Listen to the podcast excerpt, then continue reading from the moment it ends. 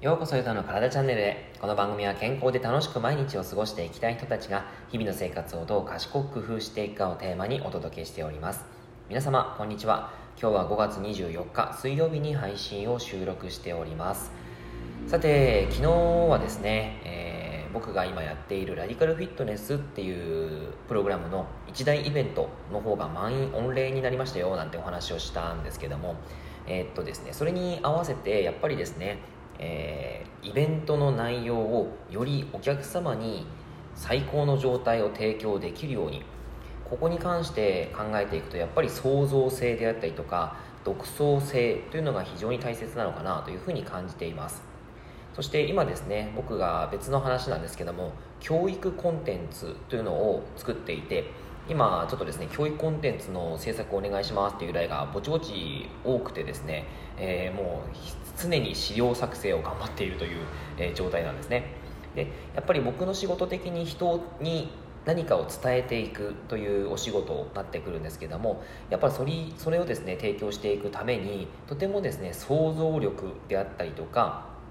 論理的思考、まあ、論理力ですねえー、そういうことがとても大切だなというふうに実感をしているんですね。で今回ですねその今ちょこちょこ本を読んではいたりするんですけれどもその中で、えー、論理的に考える力が身につく本っていうのを出口、えー、宋さん出口京さん出口出口さんのですね、えー、今日本本を読んでいるんですけども、えー、それの中でですねハッとしたことがあったのでそれをちょっとシェアしていきたいなというふうに思います。まずですね論理的思考ということでやはりですねその人に理解させて実現性のあるものにするためにもやっぱり論理力、えー、論理的思考これはですね本当に必要不可欠だなというふうに感じています。あのやはりですねその人に研修内容を伝えていくとか、まあ、運動に対する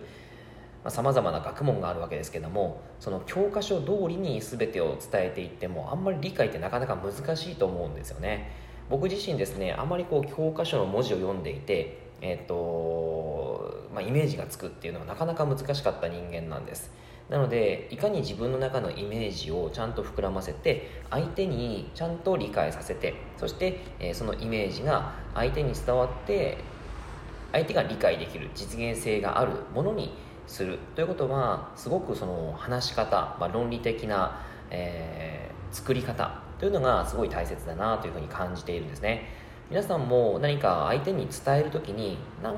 こう自分の気持ちを伝えたいんだけどなんか伝わんないなとかあとはお仕事でもそうですよね、えー、取引先様に何か自分のプレゼンを伝えプレゼンを、まあ、やっていく時にうまく伝わらないなとかさまざまなことあったりすると思うんですけどもその時にですねやっぱり必要なことになってくるのかなっていうふうに感じています。どんなことなのかっていうと例えばですね、えその本に書かれていたことでえっと、対立関係をプラスすると説得力がアップするというふうに書いてあったりしたんですけども例えば日本は夜中に女性が1人で歩ける安全な国ですっていうふうに誰かが言ったとします、まあ、それは当たり前だよねっていうふうに思う方多いと思うんですよね。でも、えー、これにですね説得力をつけてあげるとどういう言葉を使っていくかというと日本は夜中に女性が1人で歩ける安全な国です。なぜなら、えー、あ国です。そして例えば他の国まあ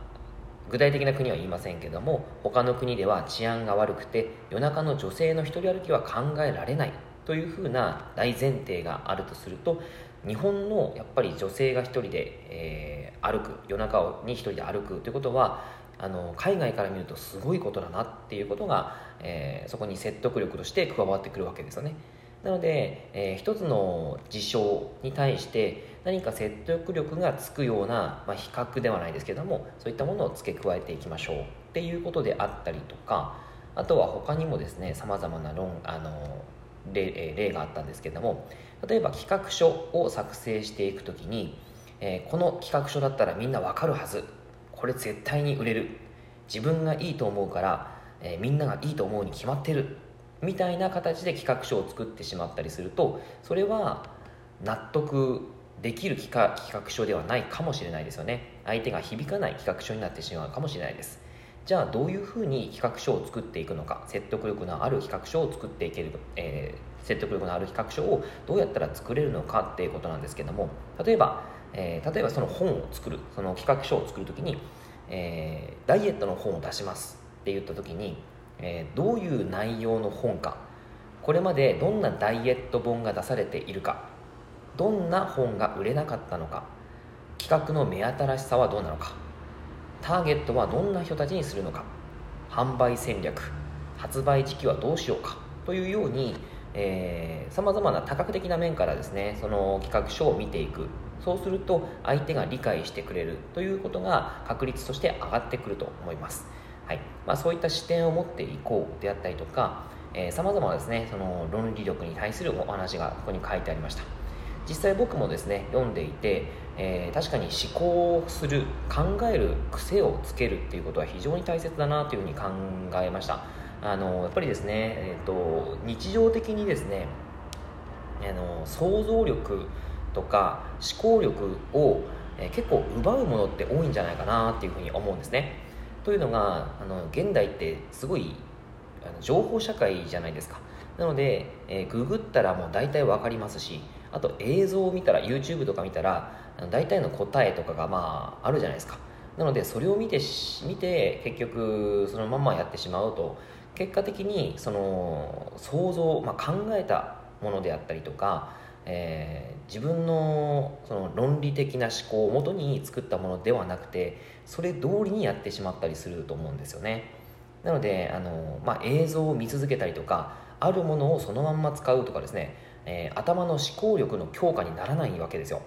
えっと、なので結局僕ですね人に伝えることっていうことを前提にした時にやはりその相手にですねいかにこううまく伝わっていくかとか自分がその伝えたいこともそうですけどもちゃんと相手に理解をしていくかっていうことはとても大切なんですがえこれだけですねその世の中にその解剖学の講師であったり生理学の講師っていうのはいるわけでじゃあその中で自分はどういう立ち位置に行けるんだろうみたいな形で考えた時にその独創性というのがとても大切だなというふうに思うんですね、えー、まあ、人と違うことをしなさいというよりかは、えー、その自分が伝えたい思いであったりとか自分が大切にしているポイントっていうのをちゃんとそこにふんだんに踏まえてそこに対して分かりやすく伝えていくことっていうのはすごい大切なんじゃないかなっていうのを感じています。だからこそその自分自身で論理的に考えることが必要であって、えー、想像力頭の思考力っていうのを強化していくことが大切だなっていうのをすごい感じているんですよね。